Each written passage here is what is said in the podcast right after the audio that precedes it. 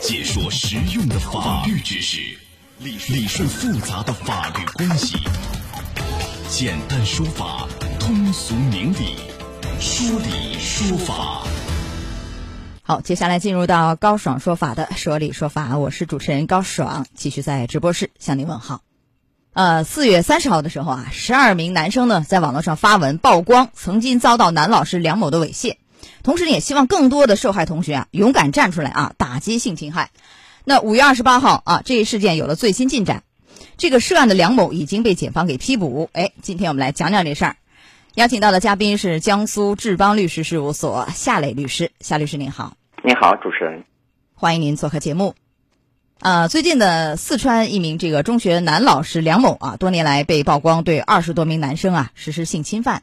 梁某被指呢说利用老师的身份对班上男生或曾经的男生实施不同程度的性侵犯，其中呢有部分人啊还是未成年人。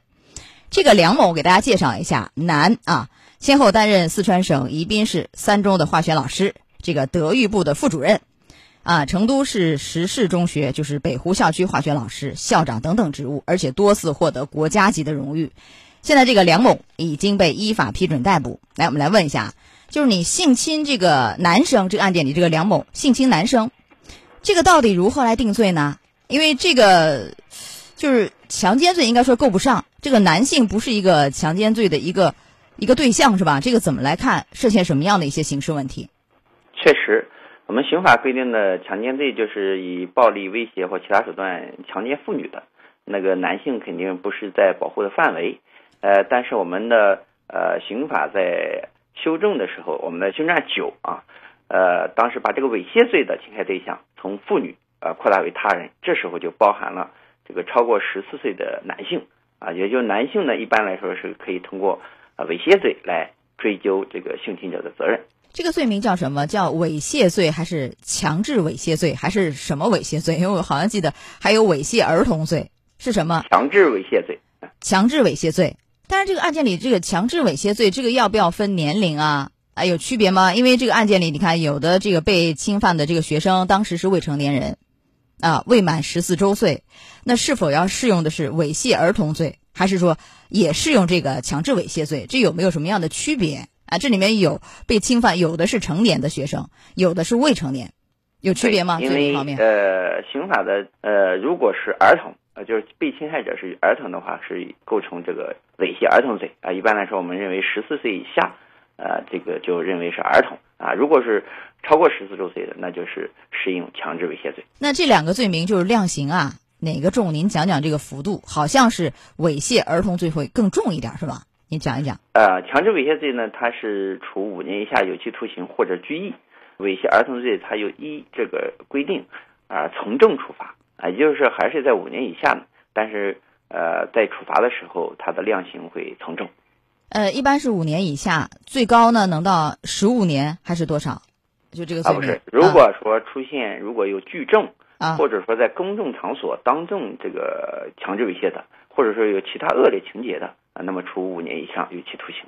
这个有期徒刑呢，当然最多可以到啊十年以上啊，十五年都有可能。它没有上面的封顶啊，看它的恶劣程度啊。啊，没有上面封顶，一般来说是十五年左右是最高吧，基本上是。是的，是这个概念啊。好，相对来说这个猥亵儿童罪会更重。但是这个案件你看，呃，有没有一种说法？我问一下，就是如果是猥亵，就是已满十四周岁的未成年的这个啊男性啊。哎，那这个造成的，比如说造成一些伤害什么的，按照其他罪名，故意伤害罪还是还是有其他的数罪并罚的问题？根据我们这个最高法院啊，最高人民检察院、公安部、司法部曾经出台这个叫啊关于依法惩治性侵害未成年犯罪的意见里面啊，其中规定了，就是说如果造成侵害对象呃猥亵是造成轻伤以上的，如果是儿童，那么他就可能是从一重罪，比如说。呃，故意伤害啊，或者说故意死亡啊，啊，他要按重罪来处理。如果说是年满了十四周岁以上的，他是以这个故意伤害或者说故意呃这个杀人罪来这个处理。但是一定要是要达到，比如轻伤以上，或者其他有重伤的。是一个是一个以这个为为一个条件啊，嗯。啊，如果没有，比如没有受伤，只是遭到了猥亵，那么这个可能还要适用您说的，还是强制猥亵罪，呃，来，或者是或者是猥亵儿童罪，这个要看十四周岁以下还是十四周岁以上，那就是不一样的啊。是的，啊，但这个事儿你看啊，过没过时效？因为呃，好像前后有十年的时间。那我记得这回民法典，因为昨天我们刚讲过啊，民法典这个，呃，他讲就是成年以后，十八周岁以后依旧可以主张，时效是三年，就是套用这个行不行？因为这个民法典是二零二一年一月一号以后实施，现在这个案件呢是进入到就是检方批捕这样一个程序，这个时效怎么看？这是呃，你引用民法典肯定是不好来解决刑法的事情，刑法的时效还是呃按照刑法的时效来处理。呃，梁某涉嫌了这么多这个性侵事件，是不是他有个延续的状态啊？还有他可能会追究的。呃，刑事责任程度都有可能，因为像这个强制猥亵罪，他如果有恶劣情形，最多可以十五年，那他这个时效应该不会超过。那就是如果说按照这个最多十五年的话，他时效也是十五年，刑事问题、刑事方面的这个时效还是没有过，因为据说好像前后是十年左右的时间吧。还在这个范畴内，还要考虑这里面有未成年人的这个这个特殊情形，嗯，啊，依旧可以追责。但我刚刚也顺道说了一下那个民法典，就是从民事方面来主张的话，这个时效其实也是没有过的，因为对你要一个损害赔偿嘛。是的，这个未成年人的可以向他这个学校的机构的要求这个民事赔偿。啊，像这个学校机构也可以要求民事赔偿。对，因为这里面它有教师，它实际上是教师的这个职责啊。教师因为他有这个有有对这个有特殊职责啊，他又出现了被侵害啊。那这是学校会认为这是你教师的个人行为啊？你老师你个人性性侵男生啊？我刚才提到的这个四部门解释，呃，四部门的意见里面就强调了未成年人在幼儿园、学校或者说其他教育机构学习生活期间被侵害的，造成人身损害。被害人或者法定代理人近亲属可以向啊这个单位来要求承担民事赔偿责任。哦，这是完全可以，对，依法就起诉。那就是说我既可以向这个老师梁某来起诉要求，也可以一起把这学校给告的要求赔偿。是的，是这个道理啊。呃，但是这个赔偿事隔这么多年，能主张的损失包括什么呢？精神损害抚慰金肯定是有，除此以外还有其他的民事赔偿吗？还是我为此而这个产生其他的一些损失？啊，花费啊，奔波等等，也在这个范围内。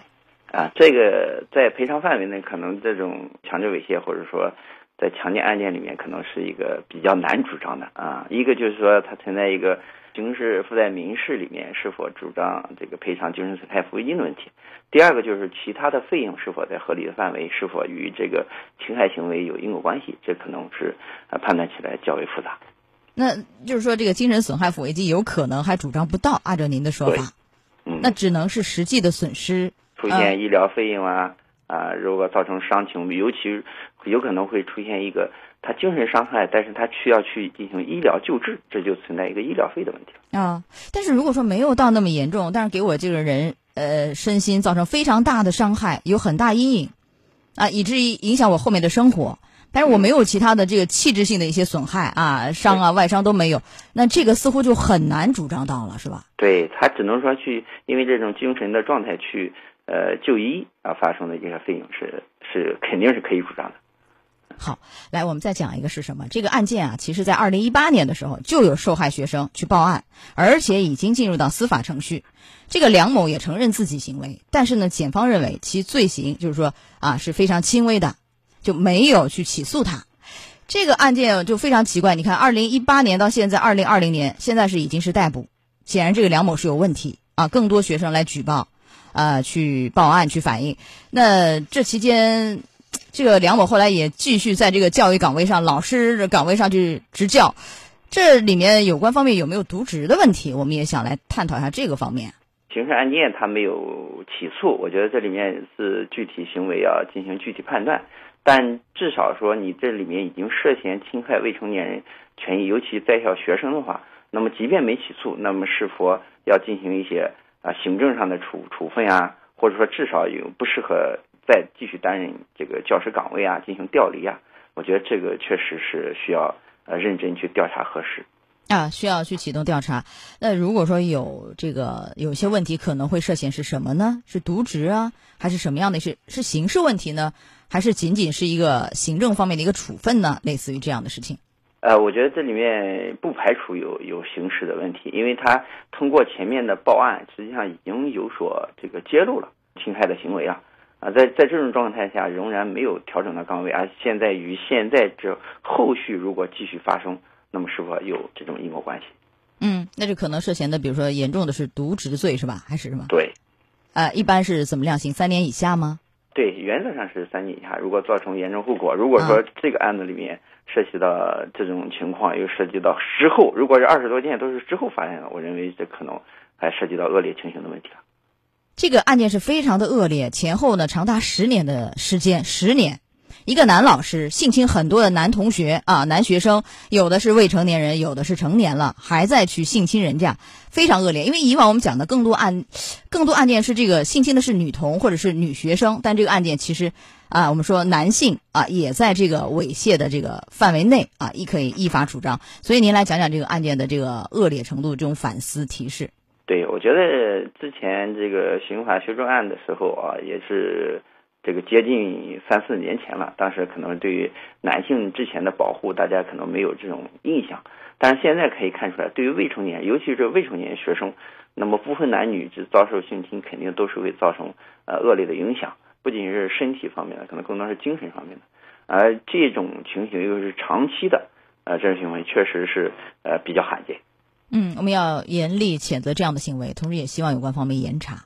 在这个教育系统里严查这样的一些老师，看还有没有。好，来到这儿结束我们的说理说法，非常感谢夏磊律师。我们稍后进广告，马上就回来。高爽说法节目收听时间：首播 FM 九十三点七，江苏新闻广播十五点十分到十六点；复播 AM 七零二，江苏新闻综合广播二十二点三十到二十三点。想咨询法律问题和主持人高爽互动，请下载大蓝鲸 APP 到高爽的朋友圈。节目微信公众号“高爽说法”，网络收听方式：江苏广播网三 W 点 VOJS 点 CN。智能手机下载大蓝鲸 APP 或蜻蜓、喜马拉雅等，搜索“高爽说法”，可随时收听。